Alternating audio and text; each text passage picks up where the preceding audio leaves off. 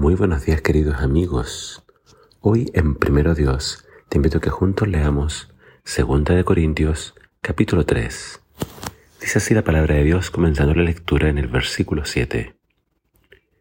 El ministerio que conducía a la muerte fue grabado en piedras. Era tan glorioso que el pueblo no podía fijar la vista en el rostro de Moisés.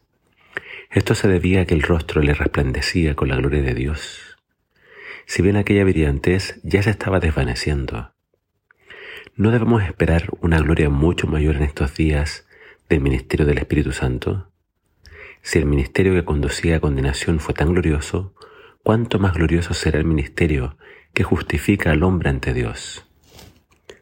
En realidad lo que fue glorioso es el insignificante, si se lo compara con esta supereminente gloria.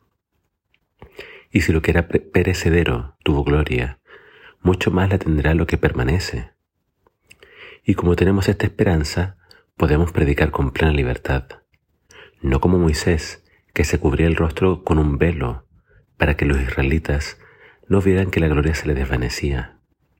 Sin embargo, aún hoy día, cuando leen el Antiguo Testamento, parecen tener el corazón y la mente cubiertos por ese mismo velo. Solo Cristo puede quitarles el velo para que entiendan.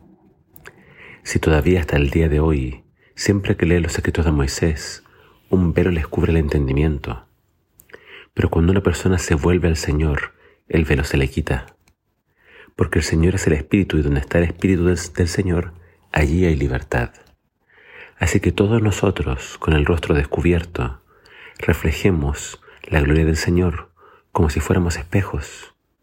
Y el Espíritu del Señor nos va transformando de gloria en gloria y cada vez nos parecemos más a Él.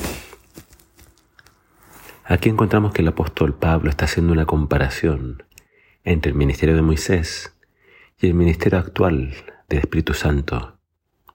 Se está hablando de dos pactos, se está, está hablando de dos épocas diferentes. Cuando Moisés recibió la ley de Dios, Moisés subió al Sinaí, tuvo un encuentro con Dios y cuando bajó con las tablas de la ley, él bajó con su rostro brillando. Por eso acá se menciona que se cubría el rostro con un velo. Pero ese es el antiguo pacto. Y bajo el antiguo pacto, Israel pensaba que la justicia, la salvación, se alcanzaba por la ley. Pablo dice que ese sistema quedó obsoleto. Ese sistema estaba para perecer. Y bajo la nueva justicia que se obtiene únicamente a través de Cristo, este es un ministerio nuevo, es un nuevo pacto y es mucho más glorioso. Entonces ahora es el Espíritu el que trabaja en nosotros. Y esa gloria se ve en nuestras vidas. Por eso Pablo habla de que nosotros vamos a ir de gloria en gloria. Es, es decir, esto es algo constante, es un crecimiento que entre más nos relacionamos con Dios, poco a poco vamos reflejando la gloria de Dios. Entonces, si queremos alcanzar la justicia por la ley, ese es un sistema que se va desvaneciendo. No es que Pablo esté rechazando la ley, solamente está diciendo que no es la forma de alcanzar la justicia. La justicia se alcanza a través de Jesús y la obra que le empieza en nuestros corazones a través del Espíritu Santo. Entonces Pablo dice, somos como este espejo que tiene que reflejar la gloria de Dios, pero no mediante la ley, sino mediante el Espíritu el Espíritu se va a encargar de que nuestras vidas se conformen a la ley.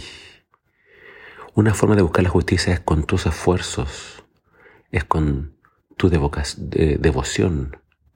Pero Pablo dice, no, esa no es la forma. La forma es a través del Espíritu. El Espíritu es el que da vida. El Espíritu es el que da libertad.